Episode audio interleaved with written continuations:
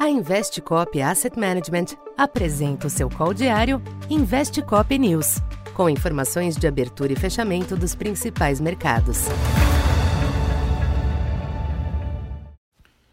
Bom dia.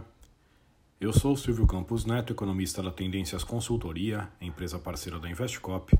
Hoje, dia 1 de junho, falando um pouco da expectativa para o comportamento dos mercados nesta quinta-feira, o mês de junho começa sob clima mais positivo nos mercados internacionais, após a Câmara dos Representantes nos Estados Unidos aprovar com larga margem a proposta de elevação por dois anos do teto da dívida do país. Agora o texto irá ao Senado, onde ainda há sinais de resistências, mas também com perspectiva de aprovação. Com este importante fator de incerteza sendo encaminhado, há uma recomposição do apetite ao risco nesta manhã.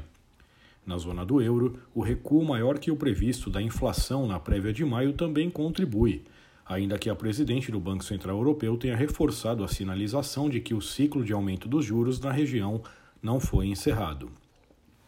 Neste ambiente, as bolsas europeias apresentam bons ganhos nesta manhã, enquanto os índices futuros em Nova York oscilam com leve viés positivo.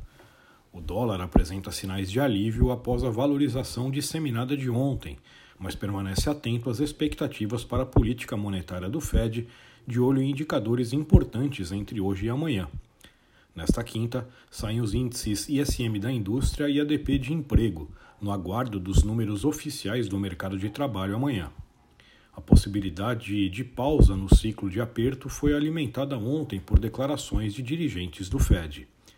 Entre as commodities, o petróleo tenta se estabilizar após uma sequência de quedas, com o Brent na faixa de 72 dólares. Já o minério de ferro teve um dia de recuperação nos mercados asiáticos, após a alta inesperada do índice PMI da indústria na China. Aqui no Brasil, os ativos devem responder à melhor externa, porém de forma comedida. A taxa de câmbio tem espaço para corrigir parte das altas recentes, após o fechamento de ontem em 507.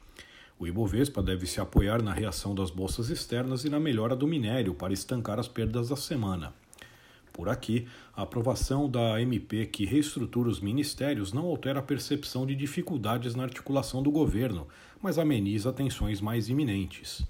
Na agenda, o PIB do primeiro trimestre deve confirmar o início de ano positivo da atividade, mas com muito destaque para o setor agro. Já o IPCS apresentou forte desaceleração no fechamento de maio, com alta de apenas 0,08%. Isso favorece a continuidade dos ajustes baixistas na curva de juros. Então, por enquanto é isso. Bom dia e bons negócios.